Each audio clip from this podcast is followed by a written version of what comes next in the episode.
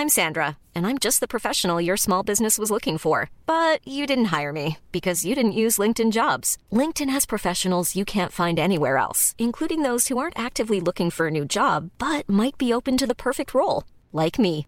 In a given month, over 70% of LinkedIn users don't visit other leading job sites. So if you're not looking on LinkedIn, you'll miss out on great candidates like Sandra. Start hiring professionals like a professional. Post your free job on linkedin.com/people today.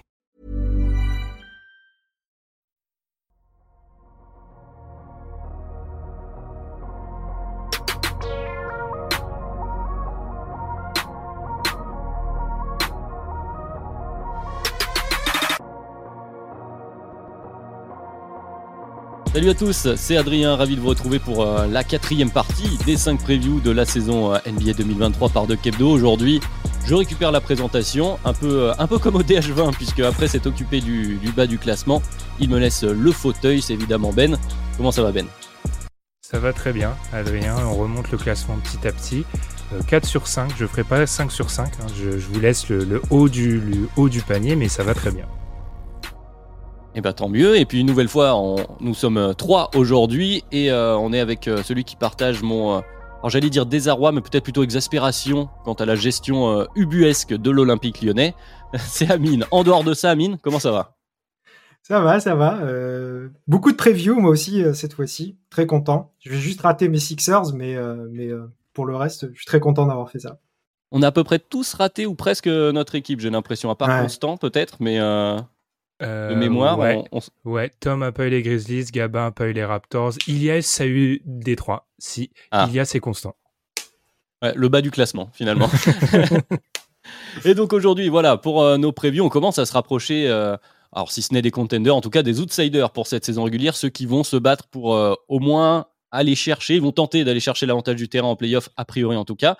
Donc après vous avoir rappelé vous pouvez, comme d'habitude, chers auditeurs, nous retrouver sur vos plateformes de streaming préférées, sur YouTube, sur Twitter.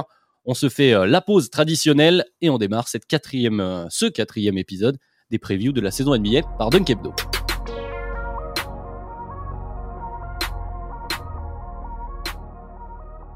Alors messieurs, entrons euh, directement dans le vif du sujet et vrai sujet pour démarrer cet épisode puisque on attaque avec les Brooklyn Nets donc projetés par le classement euh, d'ESPN de Kevin Pelton, hein, je le rappelle évidemment une nouvelle fois, à 45,6 victoires. Alors, si on revient sur la saison dernière, Brooklyn, c'était euh, mitigé, mais tout de même, bon, 8e offense, euh, 21e défense.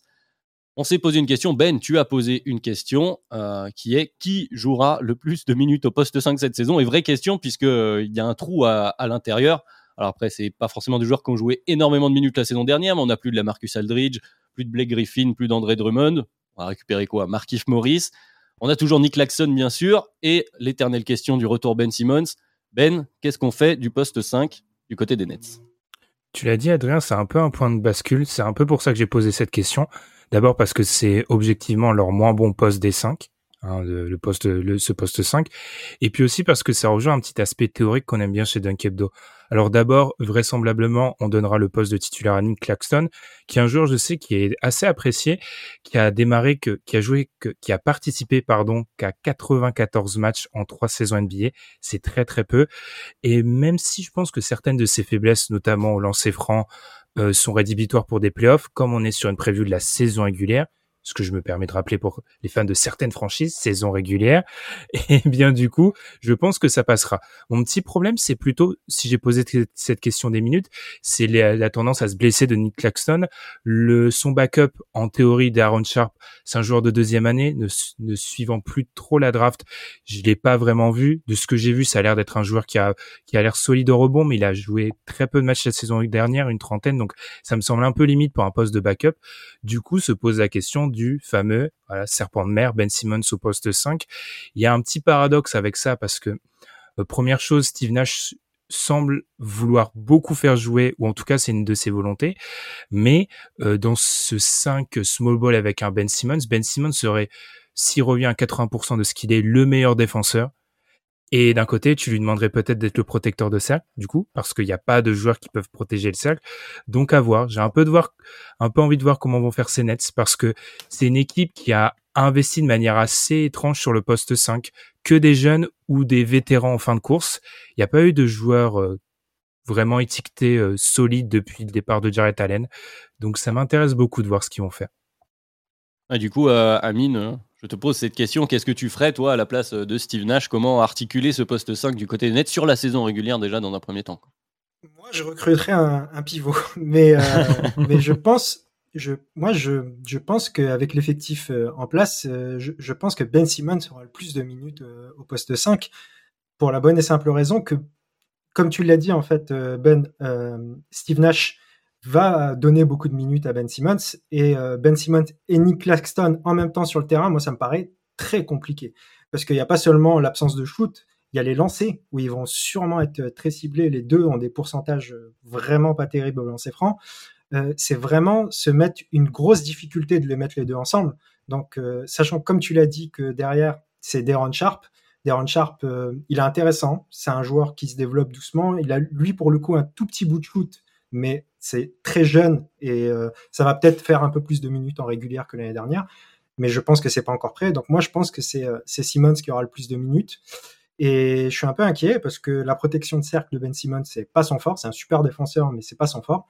J'imagine que KD va faire beaucoup de protection de cercle en second rideau si, euh, si Ben Simmons est, est, au poste 5. Mais j'ai un petit peu peur que Ben Simmons ait énormément de responsabilités sur lui cette saison. C'est-à-dire, on, a l'impression que pour un joueur qui a pas joué depuis presque deux ans, ça dépend de lui si les Nets vont faire une bonne saison ou pas. Parce qu'en dehors de améliorer la défense, le plus gros défaut euh, des Nets la saison dernière, il va aussi devoir améliorer au niveau playmaking et apporter le playmaking qui manque à cette équipe. Et c'est pareil, c'est euh, Ben Simmons, c'est un très bon playmaker, mais qui n'a pas le jump shot et ça limite tout de suite, euh, tout de suite l'activité au niveau du playmaking.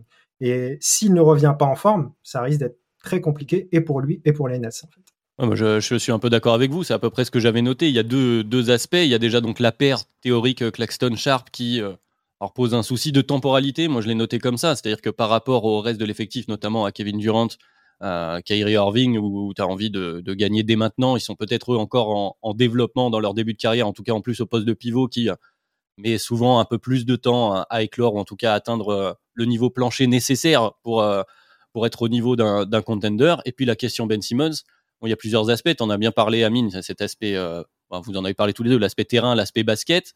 Déjà, il y a les deux côtés du terrain, c'est-à-dire qu'il y a la défense, il y a l'attaque. Est-ce qu'en attaque, tu le fais jouer le rôle de pivot? Ça pose aussi une question. Ben Simmons, il est meilleur balle en main, surtout si tu veux rajouter euh, du playmaking. Tu as aussi quand même d'autres joueurs qui préfèrent avoir la balle en main. Bon, il pourrait être efficace théoriquement, c'est ça le, comment dire, euh, la, la, théorie qui revient régulièrement sur short roll. Il pourrait prendre les décisions rapidement. Mais est-ce qu'il le veut vraiment? Pour moi, c'est aussi l'autre aspect, c'est qu'il y a un aspect euh, mental, psychologique. Avec le cas Ben Simmons, on sait qu'il a jamais vraiment voulu jouer poste 5. Il y a déjà cette problématique de retrouver le terrain, de retrouver euh, l'envie, le plaisir de jouer, retrouver son niveau petit à petit. Est-ce que euh, c'est c'est comment dire maximiser les chances de retrouver Ben Simmons à son plein potentiel que de tout de suite le mettre dans une situation qui lui est pas favorable déjà psychologiquement? pour moi, c'est une vraie problématique. Et du coup, après, qu'est-ce qui te reste comme solution? Les quelques passage de Kevin Durant poste 5 qu'on a déjà vu où il devait un peu tout faire, mais on voit que ça, commence à tirer. Hein. Kevin Durant est plus jeune aussi. Euh, et puis euh, voilà, derrière, quoi? TJ Warren au poste 5, Marquis Morris. Bon, là, après, on arrive dans des fantaisies qui euh, seront difficilement applicables, en tout cas, j'imagine. Mmh. je suis assez d'accord. Et pour un peu rebondir, tu vois, avec ce qu'on dit là, ça prouve aussi. Alors, je pense qu'il y a une volonté offensive de Steve Nash de le mettre parce que, alors, je vous rejoins offensivement, il y a certains problèmes, mais il y a toujours ce fantasme de se dire, euh, avec un Ben Simmons qui distribue pour des shooters autour, tu lui ouvres les, tu lui ouvres les lignes de drive et ça peut, euh, je pense que ça reste un fantasme. Mais moi, c'est vraiment ce sous-investissement, ou en tout cas, cette manière très, euh, je vais pas dire analytique, mais c'est une un courant de pensée dans la NBA qui pense que le pivot est, un joueur qui est très facilement remplaçable. Et non, en fait, parce que la manière dont ils investissent dans le poste de pivot, je pense que ça va être pour eux rédhibitoire à un moment. Mais encore une fois, on parle de saison régulière, donc ça devrait passer sur de la saison régulière. On bah, du coup, pour, euh, pour euh, conclure, pour résumer autour de ce que je vais vous poser une euh, question un peu plus générale. Je vais la poser à toi, Amine, là, du coup, pour, pour démarrer. c'est quoi l'objectif? Qu'est-ce quand est-ce que comment on qualifierait la saison des Nets de réussie avec une qualification en playoff sans play-in, avantage du terrain sur la saison régulière, ça semble quand même compliqué. Il y a du monde également à l'est. voilà, où tu mets là, où tu places la barre pour cette preview de, de, nouvelle saison NBA Je pense qu'une saison réussie pour Brooklyn cette année, c'est l'avantage du terrain. Avec tout ce qui s'est passé justement, euh, une saison où il termine 6-7e, je pense qu'on aura les mêmes problèmes l'été prochain avec les mêmes dramas et ça recommencera avec peut-être euh, Ben Simmons en plus. Euh, on, verra comment ça peut se passer, mais, en tout cas, en fait, ils sont obligés d'être très forts cette année.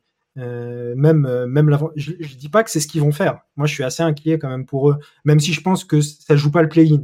C'est une équipe, euh, pour moi, on va dire, euh, entre 4 et 6, c'est là où ils vont se situer. Ils vont être à la, bataille avec des équipes comme les Cavs, euh, par exemple, comme le Heat. Mais, mais je pense que l'objectif, c'est d'être très fort cette année et ils ont intérêt à l'être. Après, ils ont du personnel quand même. Ils ont ce manque poste 5, mais ils ont un gros personnel à côté. C'est vrai que si on parle en plus talent, en tout cas vers le haut, enfin, toujours Kyrie Irving et Kevin Durant. Alors Kyrie Irving quand il joue, évidemment, on connaît cette problématique. C'est vrai qu'on est un peu dur là avec les, Nets face cette incompréhension, cette vraie problématique au poste 5. Euh, ben, est-ce que tu crois que le talent, toi aussi, euh, suffira pour aller chercher l'avantage du terrain? Oui, c'est une problématique, donc on axe, mais euh, moi je regarde le bilan de la saison dernière, avec tout ce qui s'est passé, ils en gagnent 44 l'année dernière quand même. Donc pour moi, moi pour moi j'ai six équipes identifiées qui vont se battre pour l'avantage du terrain et je les mets dedans en fait. Donc pour moi avec sans sans ordre particulier, euh, Milwaukee, Cleveland, Boston, Philadelphie, Brooklyn et Miami. Ce sont les six équipes qui se battent pour l'avantage du terrain et je les sors pas de ce groupe-là. Je pense qu'ils peuvent finir à peu près partout de aller de 2 à 6. Je serais étonné qu'ils finissent 1, mais 2 à 6, ça me paraît possible. Il existe peut-être un monde parfait euh, où, Ben Simmons revient à un niveau extraordinaire. La théorie se réalise et peut-être qu'ils finissent tout le temps haut, mais effectivement, ça semble un, peu compliqué. réponse, donc évidemment, en fin de saison, mais on va continuer puisque on a encore pas mal d'équipes euh, à voir, euh, notamment aujourd'hui. Changement de conférence. Et autre, euh, autre vrai sujet, c'est-à-dire que c'est l'équipe qui a fait beaucoup parler d'elle à cette intersaison avec le plus gros trade hein, finalement. Vous me voyez venir, on va parler des Wolves, de l'arrivée de Gobert. Donc les Wolves qui sont projetés à 45,7 victoires, c'est-à-dire 0,1 au-dessus des Nets. Donc c'est finalement assez peu. donc après une saison plutôt correcte, 7e offense, 13e défense. Donc on est, voilà, on est au milieu de la ligue du côté des Wolves, mais on vient de récupérer Rudy Gobert. Hein, euh, c'était euh, le, la, grande, info de cette intersaison. Alors, question posée par Ben, mais cette fois-ci, du coup, Amine, je vais te lancer toi. Euh, on entendra Ben derrière. on a vu des progrès d'ailleurs en défense l'année dernière. On rajoute Gobert qui statistiquement doit aider d'ailleurs dans cette projection d'ESPN, ce modèle mathématique. Est-ce que ça va suffire? Est-ce que les Timberwolves vont devenir une vraie menace défensive et garder leur efficacité, Amine?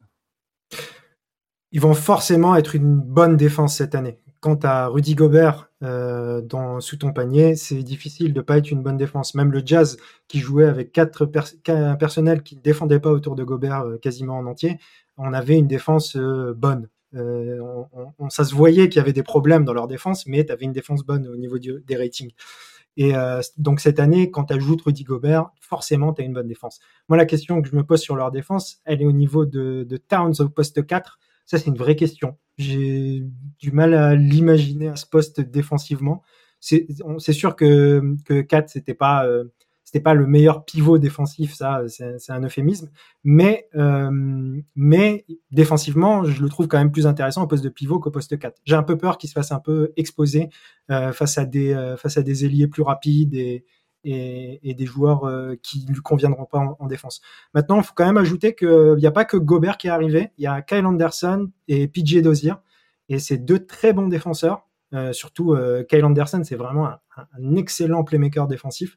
Donc moi, pour moi, ça va rester une très bonne, ça va être une très bonne défense cette année, meilleure que l'année dernière. Est-ce que quand tu as posé la question, du coup, Ben, toi aussi, c'était le cas Carl Anthony Towns qui te posait question? Parce que bon, on lui reprochait justement, comme tu le disais, Amine, euh, au poste 5, de peut-être pas trop aimer le contact. Peut-être que le 4 pourrait, euh, le poste 4 lui cirait plus, mais peut-être un peu peur de, du coup, euh, c'est le contre-coup de, sa vitesse de déplacement pour contenir les postes 4, les petits postes 3 en NBA. Est-ce que c'est ça qui te posait question, Ben? Euh, En partie, ouais. Ouais, t'as bien, t'as bien deviné. Oui, il y avait de ça. Parce qu'on avait vu l'année dernière, les, les Wolves, ils étaient partis sur une défense avec Finch qui était, ils avaient appelé ça high wall defense, donc ultra agressif sur le porteur de balle, sur le pick and roll. Et ce qui leur a permis de générer beaucoup de turnover. C'était la deuxième équipe qui en générait le plus la saison dernière. Et du coup, de, avec notamment la défense de Beverley sur, euh, par exemple, sur le pick and roll, avec un Carl Anthony Towns, de pallier à certaines déficiences euh, défensives. Moi, je me demande vraiment ce qu'ils vont faire parce que euh, en lisant les interviews euh, au début du training camp, ils commencent déjà à annoncer qu'ils vont avoir deux schémas défensifs, un quand Gobert sera sur le terrain, un quand Gobert sera pas là. Quand Gobert sera sur le terrain, ils vont jouer en drop et ils ont annoncé avoir beaucoup travaillé le drop sur le début du training camp et ils devraient sur euh, le reste du temps retrouver cette défense-là, notamment avec Towns en 5.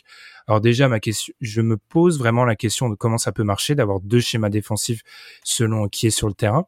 Et puis aussi, j'ai hâte de voir si c'était vraiment réel ce qui s'est passé la saison dernière. Parce que quand on regarde les stats, les, les Wolves, c'est une équipe qui laissait beaucoup de tirs à trois points dans le corner à ses, aux équipes adverses et beaucoup de tirs dans la raquette. Ce qui est statistiquement pas des bons tirs à laisser et les équipes n'avaient pas un bon taux de réussite face à eux. Donc j'ai hâte de voir ça. Alors bien évidemment, sachant que c'est Rudy Gobert, les équipes seront un peu moins euh, tentées d'aller euh, d'aller euh, au, au, cercle, mais j'ai hâte de voir cette défense et moi je pense qu'aussi pour rejoindre un peu ce qu'a dit Amine, c'est il y a eu des, il y a eu des ajouts, mais je trouve que ça met plus de pression sur D'Angelo Russell et Anthony Edwards qui vont faire plus parce que Beverly, par exemple, n'est plus là. On peut citer aussi Vanderbilt. Enfin, Vanderbilt, Beverly, ils perdent beaucoup et j'ai hâte de voir comment ils vont s'ajuster à ça. Ah bah c'est exactement ce que j'allais que ce que j'avais noté, c'est parfait. Donc évidemment, Amine, tu l'as cité, l'arrivée de Kyle Anderson, c'est plutôt bien également sur, sur les ailes pour un joueur qui bouge les trous, un joueur intelligent, euh, euh, notamment en, défense. Mais effectivement, moi, ce que j'avais noté, c'est la question du, fameux, euh, avec l'anglicisme, point of attack. C'est-à-dire que mmh. le, problème, entre guillemets, de cette défense des Wolves sur le papier, en tout cas, c'est de défendre le porteur de balle principal, notamment s'il est sur les postes arrière. Alors, théoriquement, peut-être que Anthony Woodward, dans un certain fantasme, pourrait devenir un très bon défenseur. En tout cas, il a les outils pour le faire. Pour l'instant, après, reste à voir la mentalité. Mais après, comme tu le disais, Amine, du côté du jazz, on n'était pas non plus sur des euh, euh, guards qui euh, qui défendaient, qui mettaient tout leur toute leur âme pour ne pas se faire passer. On était plutôt alors vas-y Rudy, bouche les trous, et ça fonctionnait tout de même. Donc on peut on peut estimer qu'ils seront une bonne défense. Est-ce qu'ils seront une défense élite élite? Moi j'en doute, notamment par rapport à ce ce, ce, point-là de la, défense du porteur de balle principal. Après. sur le, sur le papier, ça reste assez fort. Et puis, il y a l'autre côté du terrain. C'est vrai que là, la question, tu l'as axée sur la défense Ben. Mais finalement, il y a aussi cette question du, des, deux tourelles, de comment ça va s'agencer, mais ça peut aussi bien marcher. Et Rudy Gobert est aussi une anomalie statistique à ce niveau-là. Les Jazz étaient ces dernières années toujours dans les top euh, attaques, de par euh, tout le, travail de fond qui est effectué par Rudy, ses écrans euh, sur porteur, hors, enfin, plus loin de la balle, etc. Ça peut fonctionner, cette équipe des Wolves, c'est vrai qu'elle est intrigante, il y a plein de questions, mais le problème c'est que c'est difficile d'y répondre. C'est-à-dire qu'on n'y a pas vraiment de matière récente en tout cas de ce profil d'équipe, et c'est pour ça que ça les rend, ça les rend intrigants, on a envie de les voir à voir à quel point Gobert, euh, c'est pas un phénomène, euh, les joueurs qui défendent pas autour de lui, de repos mental à se dire bon, je peux être un peu plus laxiste, j'ai Gobert derrière moi. Bah ça, c'était le risque au jazz, effectivement. Euh, on peut se poser la question. Amine, je t'ai vu acquiescer, j'imagine, sur le, cas Edwards Russell. Quoi. Ouais, moi, je suis intrigué par la saison que va faire que D'Angelo Russell que, comme vous en aviez parlé dans un, podcast récent, euh, il est en contractière en fait, et euh, je pense que l'arrivée de Gobert est vraiment la meilleure chose qui pouvait lui arriver. Son jeu, il est, c'est pas, un joueur qui mérite son contrat actuel, on va dire, euh, sur ses qualités réelles et tout. Mais par contre, ses qualités réelles, elles sont énormément sur du pick and roll. Et avec Gobert, il va être servi en, en, écran et il va pouvoir alterner son jeu aussi entre le, pick and roll, pick and pop entre Gobert et Towns. Euh, sachant qu'il est en contractière, je, je, pense que ça peut être le maître étalon de est-ce que les Wolves vont faire une très bonne saison ou pas. Est-ce que D'Angelo Russell va assumer? La dernière fois qu'il était en contractière, c'était à Brooklyn et c'est là où il est allé chercher ce contrat. Donc euh, à voir, à voir si c'est pas un joueur, euh, un joueur qui cherche le contrat justement et ça pourrait être très très positif pour pour les Wolves. Ben, du coup, si c'est euh, D'Angelo Russell qui, place la barre des Wolves, on la place où? Parce qu'effectivement, bon, c'est c'est quand même des changements cette intersaison, au-delà des questions qui, sont posées, là qu'on est en train de se poser. C'est une ambition affichée du côté des Wolves de progression directe et de se placer à court terme, alors pas forcément dès cette saison, mais en tout cas à, relativement court terme, comme un contender sérieux pour le titre NBA.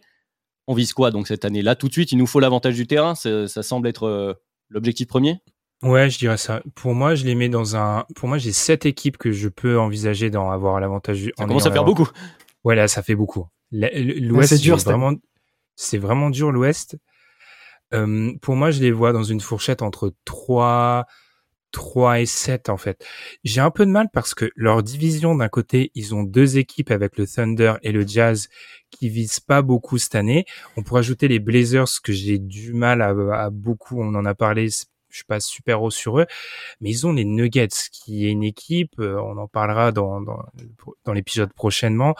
Donc j'ai beaucoup de mal, mais ouais, 3-7 je pense cette équipe-là. Ils peuvent aller chercher l'avantage du terrain rapidement, Amine, avant, avant qu'on enchaîne, je t'ai vu acquiescer. Toi, c'est même chose pour toi Je suis d'accord avec ce range. J'ai du mal à les voir 3. Euh, je pense que c'est un peu haut, mais j'aurais dit 4-7 pour chipoter un petit peu.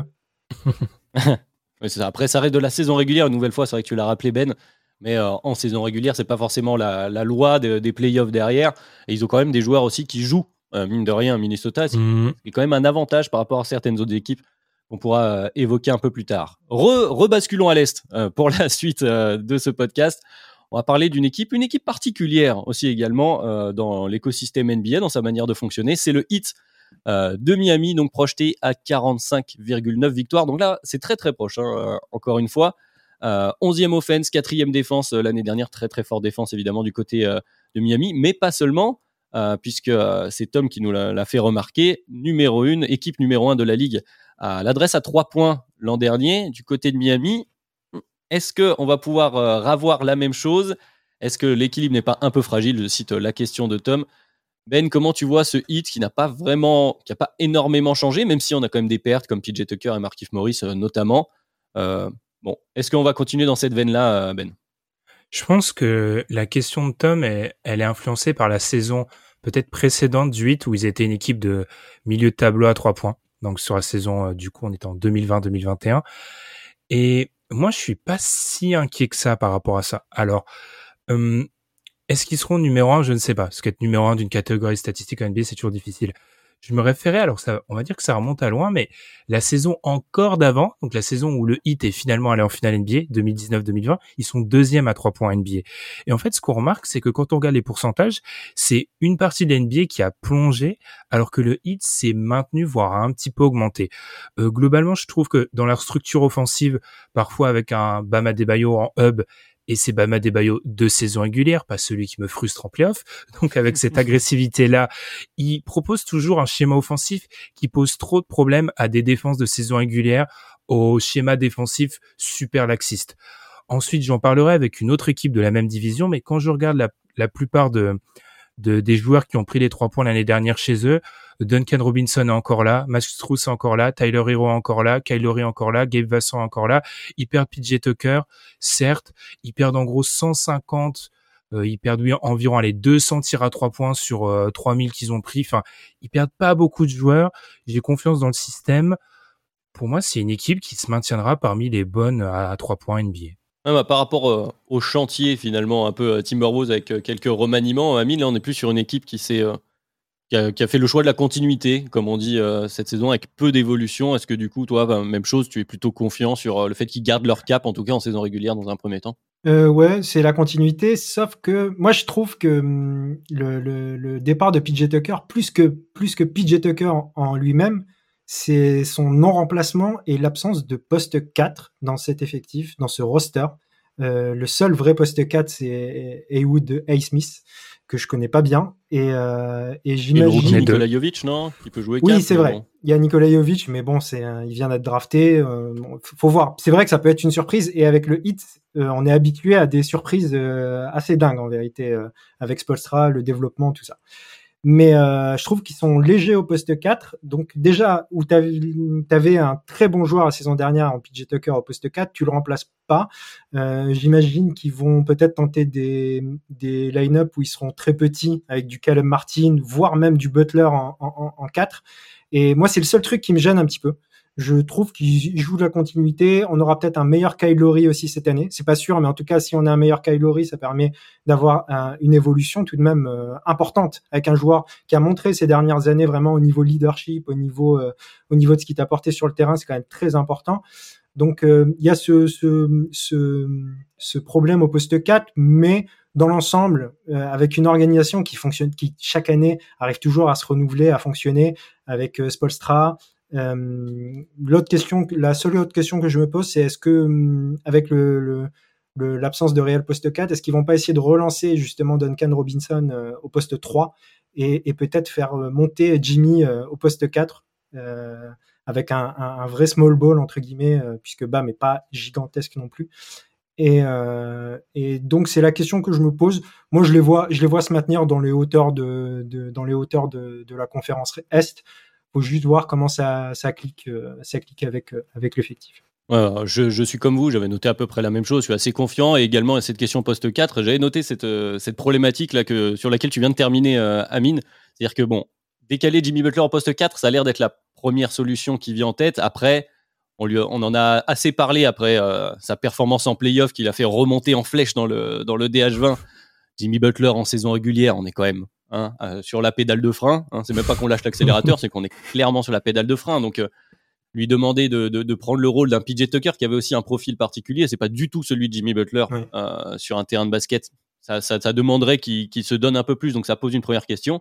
Et la question de Duncan Robinson que j'avais noté aussi parce que Duncan Robinson, qui est donc qui était et qui est toujours un artilleur fou, mais qui ne peut pas vraiment défendre en playoff, on l'a vu. Il a vu son son temps de jeu euh, plongé. Hein, il a pratiquement plus utilisé euh, à bout d'un moment.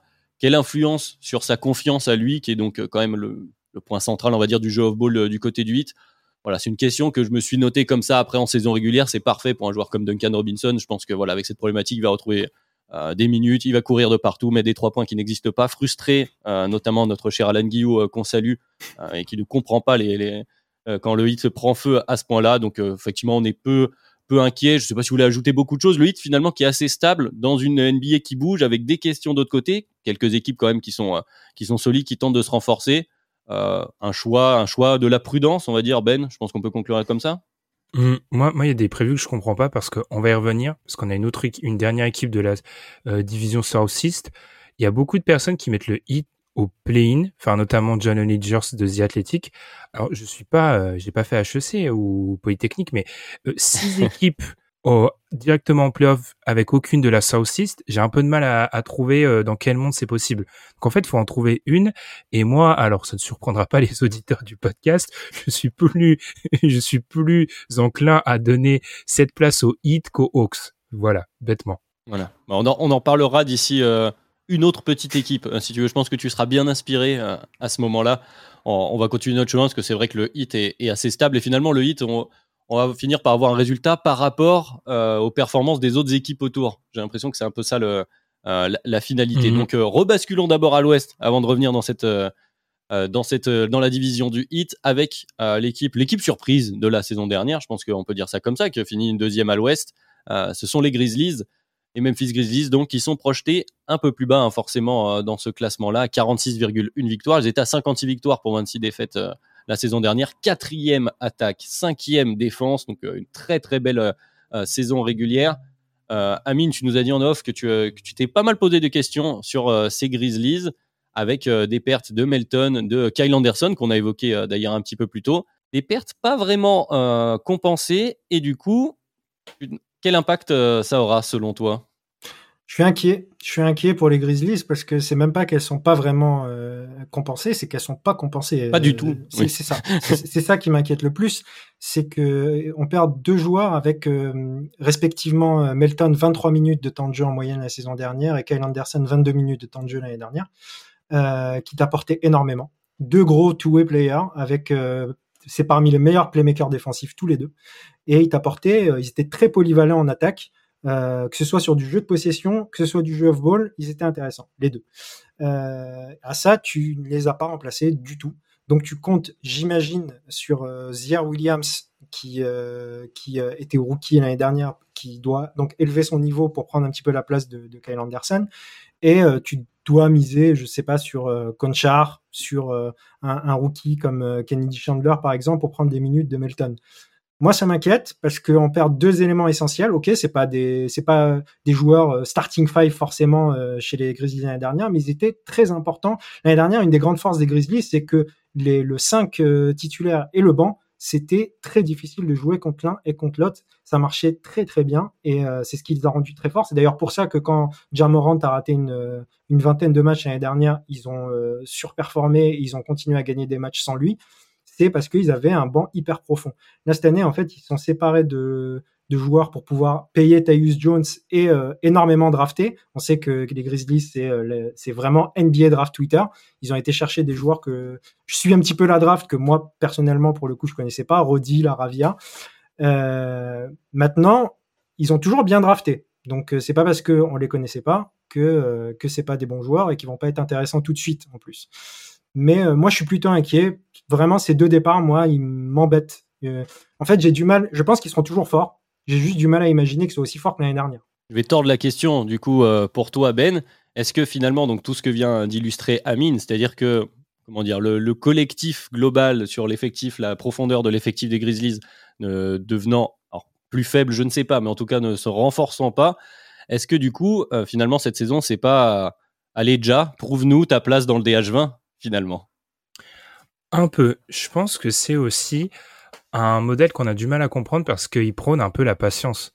C'est-à-dire que euh, pour une équipe qui a fait une saison régulière euh, très très forte et de, de, bons playoffs aussi avant la, blessure de Jamorant, euh, on est un peu habitué dans ce genre de cas que euh, les équipes ne, ne, ne, montrent plus de patience et appui direct. Et c'est vrai que du coup là on peut se dire il y a ces deux pertes là, il y a la question poste 4 parce que Jaren Jackson, je rappelle qu'il va rater le début de la saison. Donc qu'est-ce que tu fais au poste 4 Donc moi j'ai surtout l'impression qu'ils sont dans un comme l'a dit Amine, il y a vraiment cette volonté de beaucoup drafter. Tu sais qu'à Memphis, tu ramèneras pas de grands joueurs, donc ils sont, je pense qu'ils considèrent qu'ils n'ont pas encore le fameux moment dont on parle très souvent, celui où il faut appuyer sur le l'accélérateur, ils l'ont pas encore fait. Donc ils sont pas encore, je pense, dans la rétention de joueurs, de role-players importants pour avoir des ambitions, ce que aurait pu être un, un Anderson, parce que Anderson qui part dans une équipe qui affiche des ambitions, c'est pas un hasard non plus en fait. C'est même c'est même criant euh, sur euh, sa valeur. Donc je pense qu'ils sont encore dans cette période-là.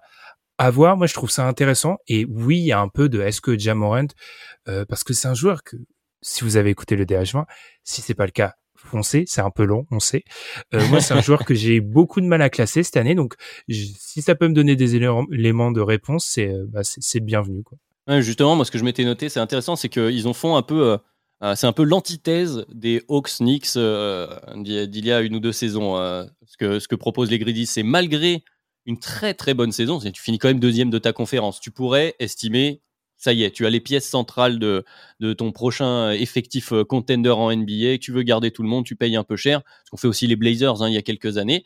Mmh. Finalement, tu restes assez prudent. Je pense que eux aussi le voient qu'effectivement, donc Jamorant est certain, ça va sera une star en NBA. Peut-être qu'il n'est pas encore tout à fait prêt, justement, qu'il y a encore des questions auxquelles ils ont envie de répondre. Ils savent que Desmond Bain, a priori, devrait être aussi la deuxième pièce de, euh, de ce, ce fameux effectif qui devrait euh, les amener un peu plus tard en tant que contender. Mais sans, sans paniquer, je pense qu'ils se sont dit, par rapport à leur temporalité à eux et celle des autres aussi en NBA, parce qu'on l'évoquait rapidement tout à l'heure, et on va faire que euh, avancer là-dessus au fur et à mesure des, des previews. À l'ouest, c'est la guerre des tranchées en haut à l'ouest euh, cette saison.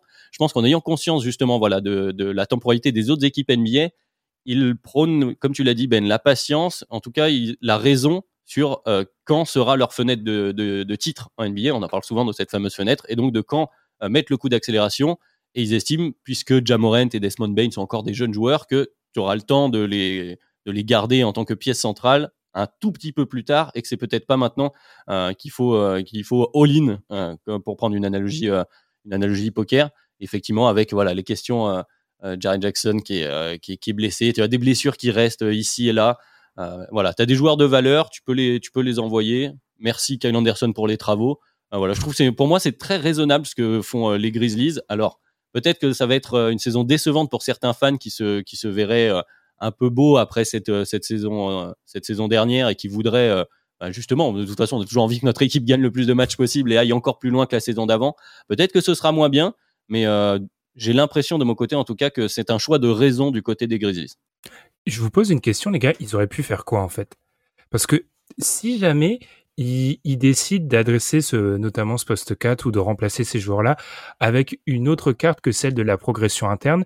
Ça aurait voulu dire soit investir financièrement, ce qui a aucun sens pour une équipe qui va devoir signer beaucoup de jeunes joueurs, ou euh, échanger certains de ces jeunes joueurs. Donc pour moi, ça a pas trop de sens. Donc c'est c'est une équipe et malgré tout cela, moi je les mets dans mon groupe de sept équipes qui visent davantage du terrain en fait. Donc ils perdent pas trop dans l'équation, je trouve. Moi, j'étais inquiet et vous m'avez convaincu tous les deux, hein, parce que j'avais pas vu le j'avais pas vu le truc dans ce sens-là.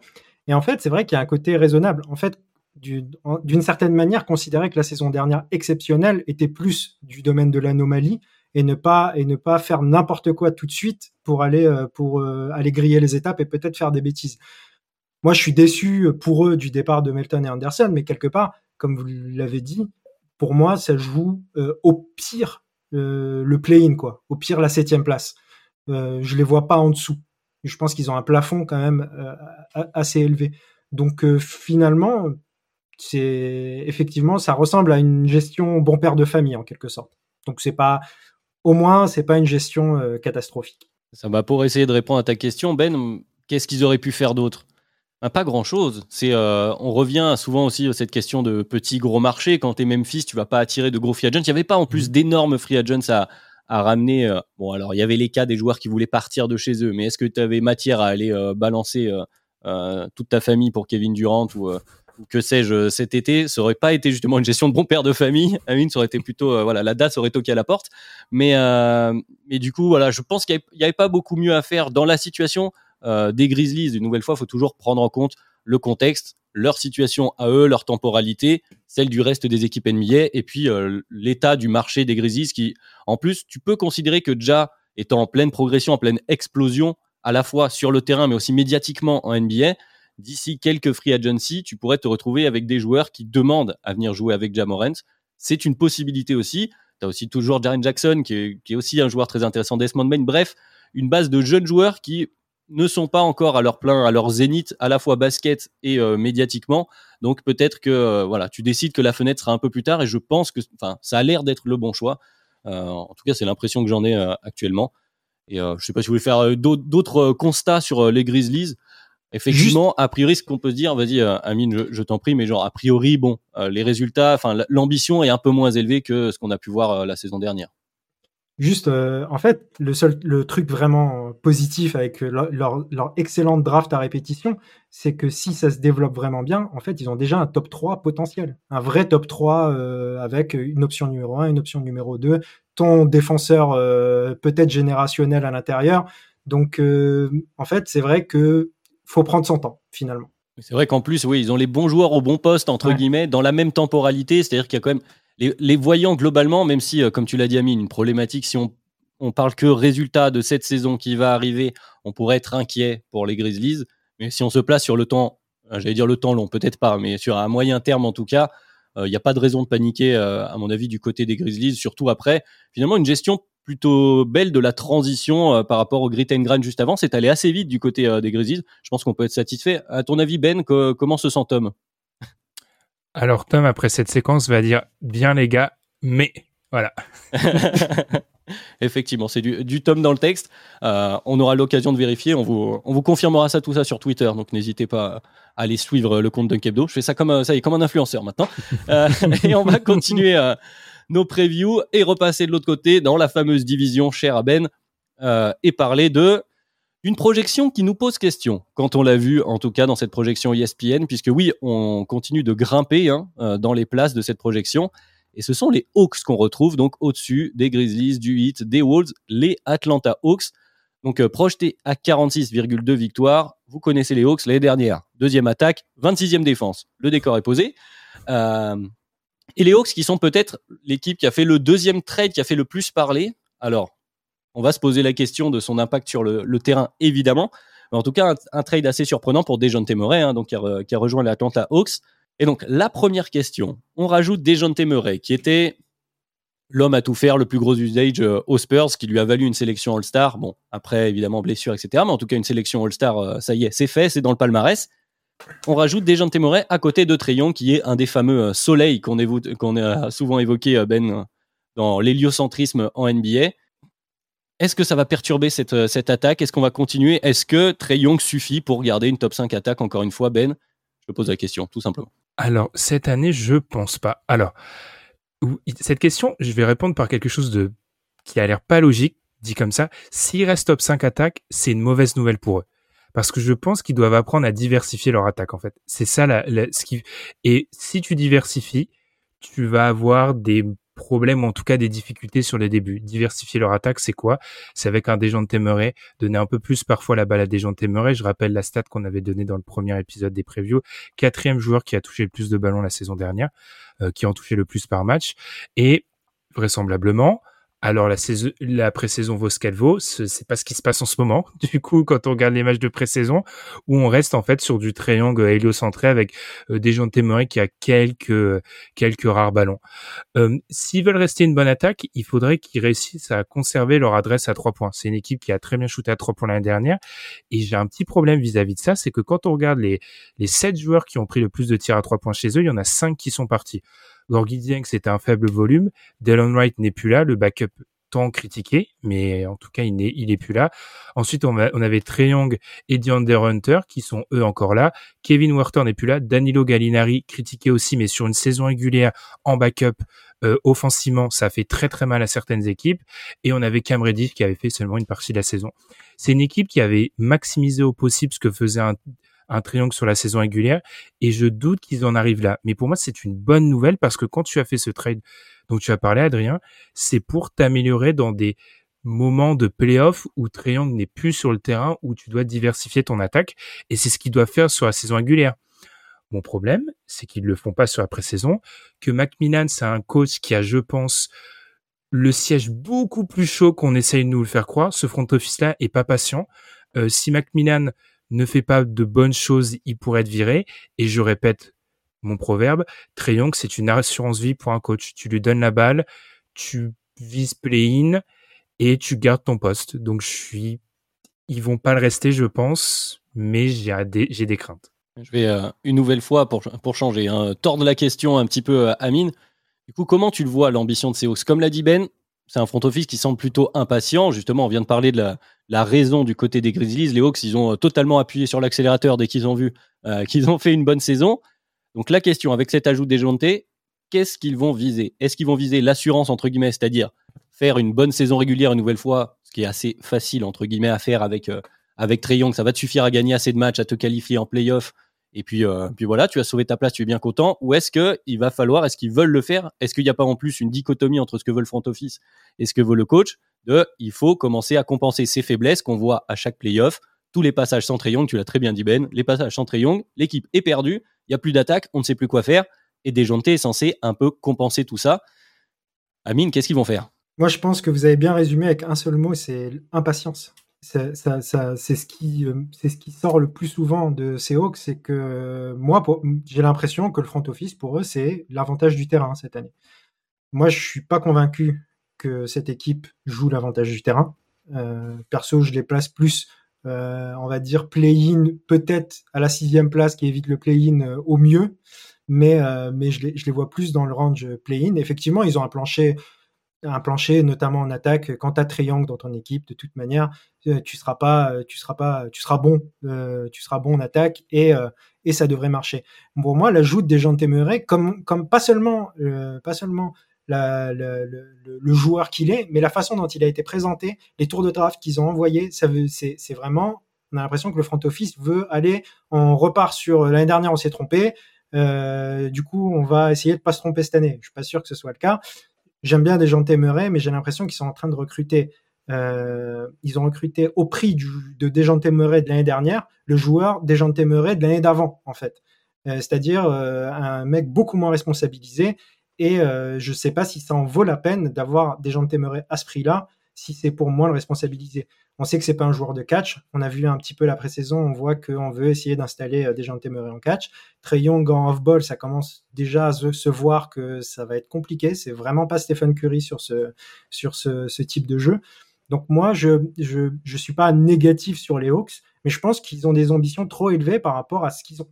Maintenant, il y a juste une dernière question, une dernière, euh, dernière question. Est-ce que ça dépend pas finalement du niveau que va avoir Clint Capella cette année, le niveau des Hawks Parce que euh, on l'a vu, l'année où Clint Capella fait une saison euh, au top, c'était la meilleure saison des Hawks. Et c'est ça la vraie question. C'est, il t'apporte quelque chose au niveau de la défense qui peut élever vraiment le plancher de, ces Hawks-là. L'année dernière, il n'est pas très bon et ça a beaucoup moins marché. Parole à l'expert du terrain des Hawks, Ben. On sait que tu les as beaucoup regardés. Euh, comment tu vois ça? Est-ce que c'est euh, Clint Capella le facteur X, comme on aime souvent dire, de la réussite de la saison des, Hawks? Ce qui n'est pas forcément une très très bonne nouvelle dit comme ça, euh, à froid en tout cas.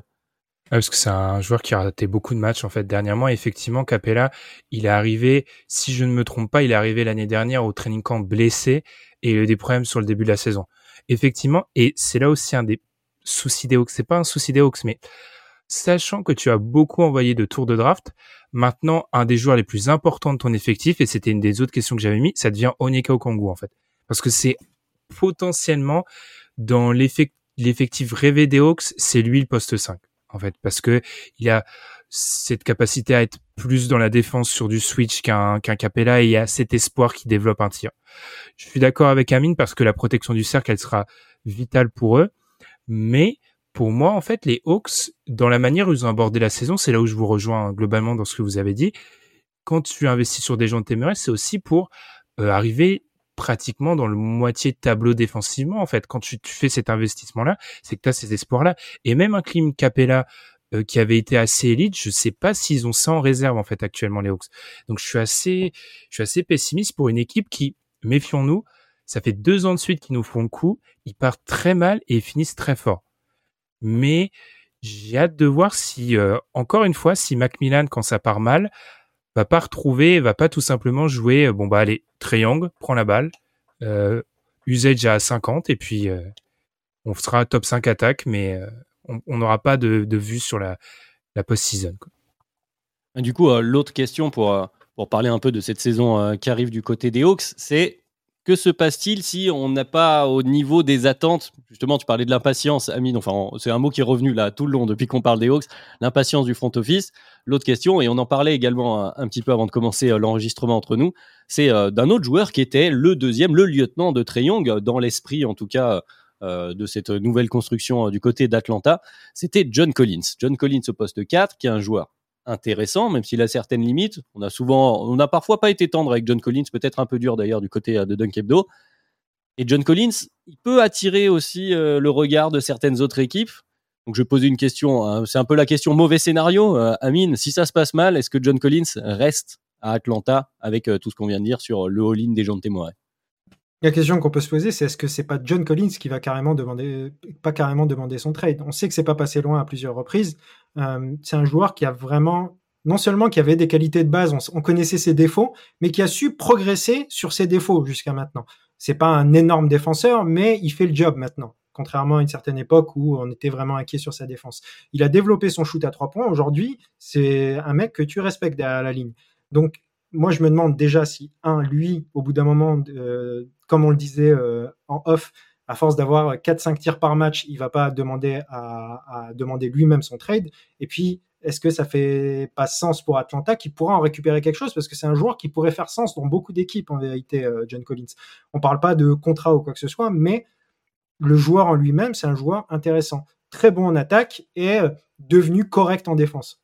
Donc moi, je je pense que en tout cas, s'il y, a un trade euh, des Hawks euh, avant la deadline, ça sera John Collins. Mais tiens, prenons des paris. Je, te lance dans la, dans la fosse au lion, euh, Ben. Est-ce qu'il sera aux Hawks après la trade deadline? Voilà, c'est la pré-saison, c'est le moment de, voilà, de noter, comme ça on pourra se faire tomber dessus.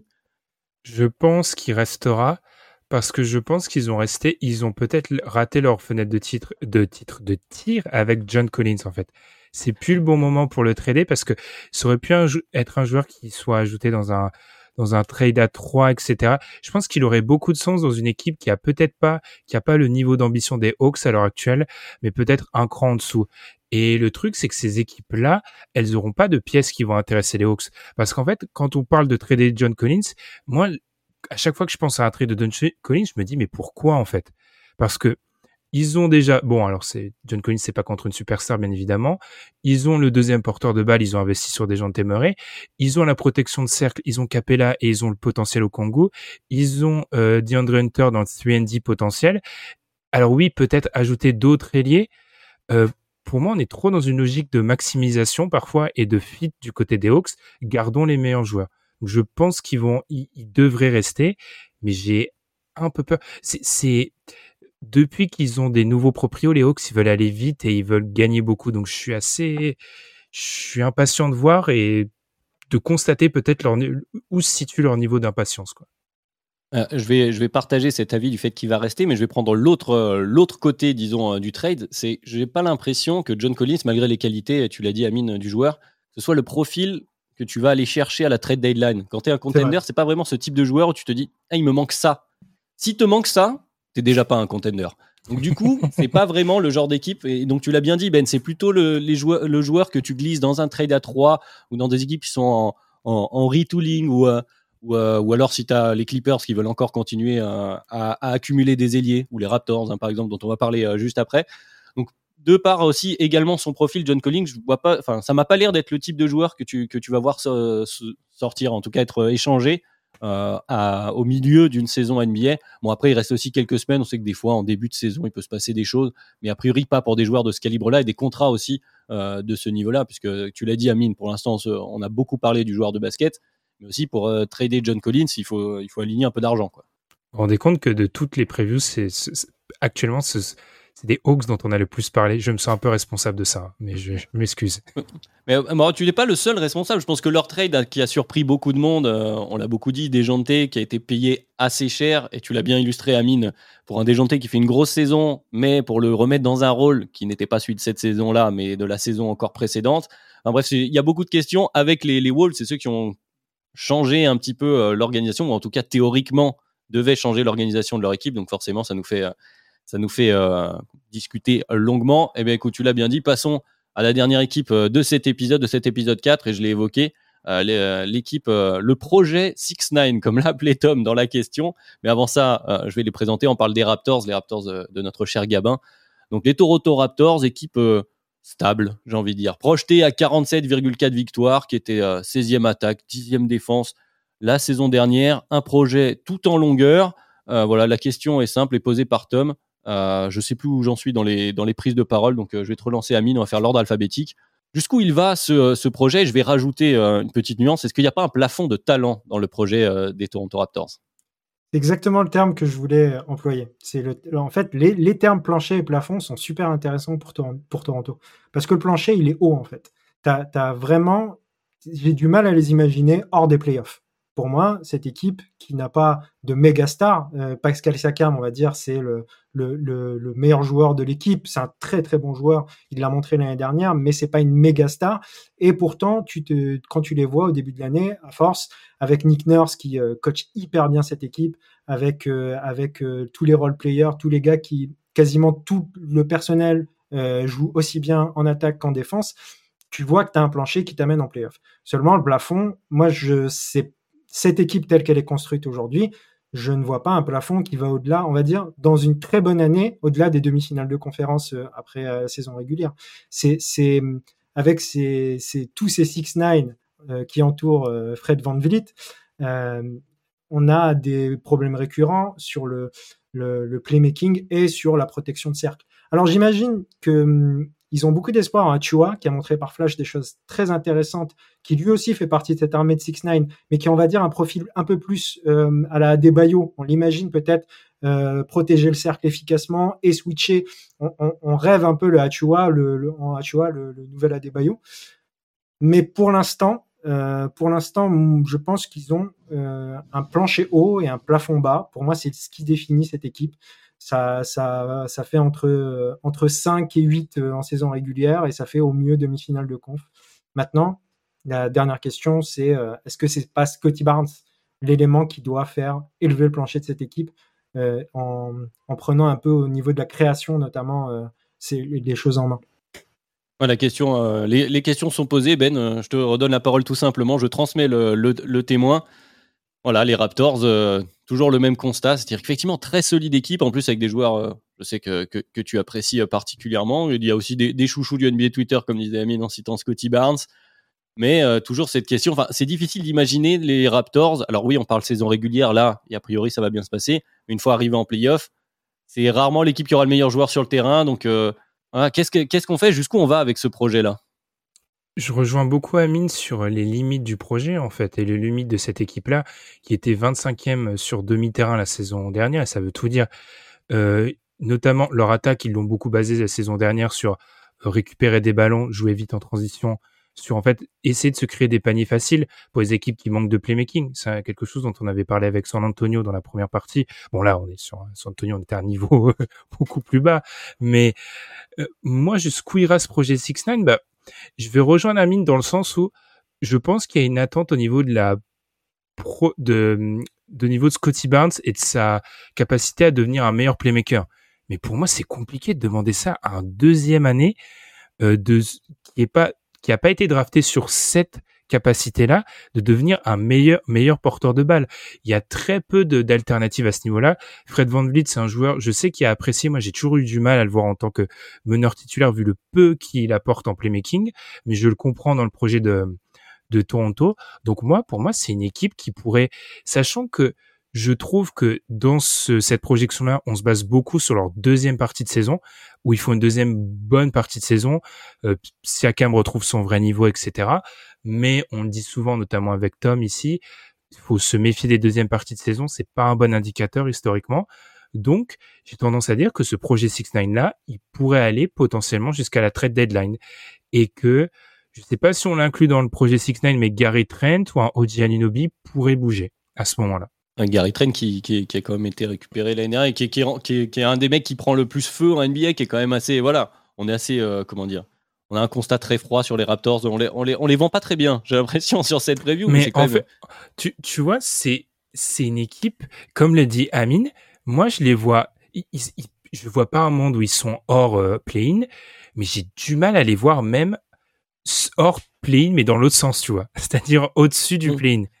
C'est-à-dire que le, plancher et le plafond, pour reprendre les termes consacrés, sont très très proches. C'est-à-dire c'est pas très haut de plafond. Euh, enfin, pas que c'est pas très haut, mais c'est comme le plancher est très très haut également. Enfin, il est assez haut. Bah du coup, il faut pas être trop grand hein, quand on habite euh, euh, au Canada en ce moment. Mais effectivement, oui, voilà, Gary Trent pour le pour le reciter, qui est quand même un joueur hyper efficace au tir. Il faut le rappeler, peut te permettre d'ici et là de remporter des des matchs un peu coup près. Ça pourrait arriver, mais c'est vrai que sur une série de playoffs, c'est difficile de les voir sortir d'autres mastodontes dont on parlera euh, dans l'épisode suivant. Euh, est-ce que vous voulez ajouter quelque chose sur les Raptors ou est-ce que justement on va conclure dans les temps pour changer euh, du DH20 Oui, Ben, je t'ai vu lever le doigt très scolairement. Rapidement, ce dont ils ont besoin, ça coûte cher. C'est ça qui me fait peur. Les playmakers, ça coûte cher. Protection de cercle, ça coûte cher. Donc ce dont ils ont besoin. Mmh. Ouais, vas-y, vas-y. Quand tu es dans une équipe homogène aussi comme ça, c'est très difficile de. voilà, quand le plafond plancher sont assez proches, c'est-à-dire que tu n'as pas de faiblesse très fortement identifiée. On tu as des besoins mais pas d'immenses faiblesses. Et du coup, c'est plus compliqué d'ajuster de, à la marge. J'ai l'impression que ce type de projet, moi, c'est toujours les questions que ça me pose. Et c'est pour ça que j'ai un peu de mal avec cette construction des Raptors, avec cette équipe des Raptors, même si j'aime beaucoup la majorité des joueurs qui la composent. C'est que ce type de construction, je me dis, de toute façon, le plancher, euh, comment dire, il faut, il faut tout, pratiquement tout faire exploser et, et rechanger la, comment dire, le cœur, les fondations de l'équipe si tu veux pouvoir aller plus haut. Alors c'est très bien euh, d'arriver à ce niveau-là, et puis c'est peut-être une ambition euh, très honnête. Euh, je reviens sur cette notion de fenêtre de temporalité. peut-être que c'est très bien à ce niveau-là. Mais pour moi, ce n'est pas en ajustant ou avec Scotty Barnes qui développerait du playmaking que tu vas devenir contender dans un futur proche. J'ai un peu de mal avec ce constat-là. Moi, je, pense quand même que pour, pour être un peu plus positif sur les Raptors, en termes d'organisation avec euh, Masai Ujiri, avec le, je répète encore, Nick Nurse, pour, je me demande si c'est pas le meilleur coach NBA actuellement. Euh, on est sur une organisation tellement bien ficelée. Ils ont gagné le titre en 2019. C'est un peu peut-être d'une manière différente, comme on a dit pour les Grizzlies tout à l'heure. L'objectif, c'est pas forcément d'être contender en fait à Toronto. C'est, on a bien drafté Scotty Barnes. On a plein de pièces. On en a parlé en deux minutes. Vous avez parlé de Gary Trent, de Gianni Newby. On pourrait parler de Pascal Siakam. On a plein de pièces qui sont tradables euh, avec des salaires différents et tout. Je pense que l'objectif, c'est continuons à être bon, développons ce qu'on a à développer et on verra ce qu'on ce qu'on fera plus tard. J'imagine ça comme ça dans le projet Raptors. Et en attendant, ils, sont plus ou moins toujours euh, play-in, play-off. Euh, c'est ce qui montre que le projet est viable et que tu peux développer intelligemment aussi. Ouais, tu installes aussi une image euh, de marché, excuse-moi Ben, euh, mm. rapidement, après je te, je te, laisse enchaîner, mais tu développes cette image d'équipe qui gagne régulièrement, qui est toujours là. Tu as un marché qui est en expansion, je pense qu'on peut le dire un peu, parce que tu as tout le marché du Canada, tout le, le lobbyisme euh, de ce cher Drake derrière. Donc tu te places comme une équipe qui compte. Comme tu dis, si tu as, si as une, star montante, si Scotty Barnes doit prendre la lumière, peut-être qu'à un moment donné, tu pourras enclencher un petit bouton pour essayer d'aller un peu plus loin. Oui, c'est vrai qu'il y a y a une forme d'intelligence et de sagesse aussi dans la gestion des, Raptors. Et je t'en prie, Ben. Ils attendent un mec. Ils attendent un mec à trader. C'est ça en fait. Ils attendent quelqu'un. Ujiri il veut refaire 2019. Ils attendent quelqu'un et ils accumulent des profils qui ont de la valeur. Ils, attendent quelqu'un. Voilà, donc attention aux Raptors à court et moyen terme. Ce sera la, la, conclusion pour, pour eux pour cette saison. On se fait, il n'y a pas d'inquiétude pour les Raptors et en même temps pas non plus d'espoir dingue. C'est une équipe qui est assez stable, une valeur sûre, on va dire, dans cette conférence Est.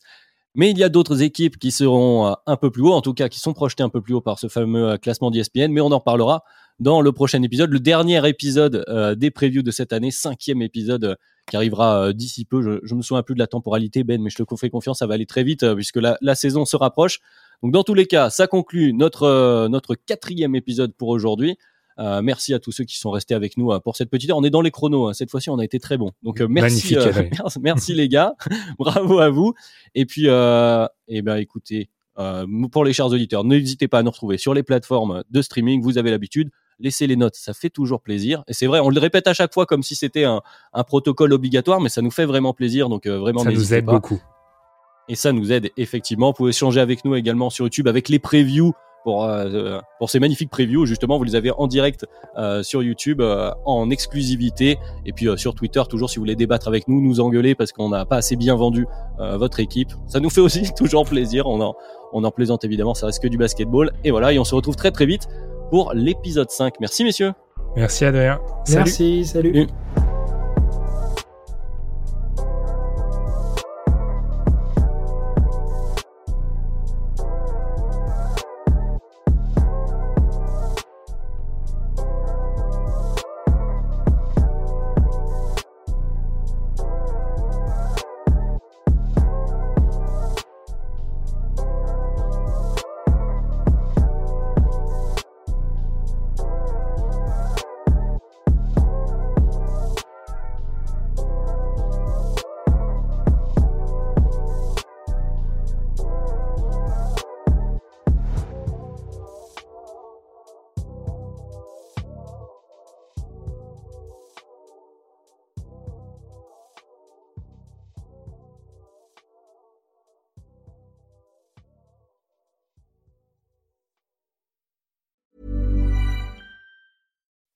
When you make decisions for your company, you look for the no-brainers. If you have a lot of mailing to do, stamps.com is the ultimate no-brainer. Use the stamps.com mobile app to mail everything you need to keep your business running with up to 89% off USPS and UPS. Make the same no-brainer decision as over 1 million other businesses with stamps.com. Use code PROGRAM for a special offer. That's stamps.com, code PROGRAM.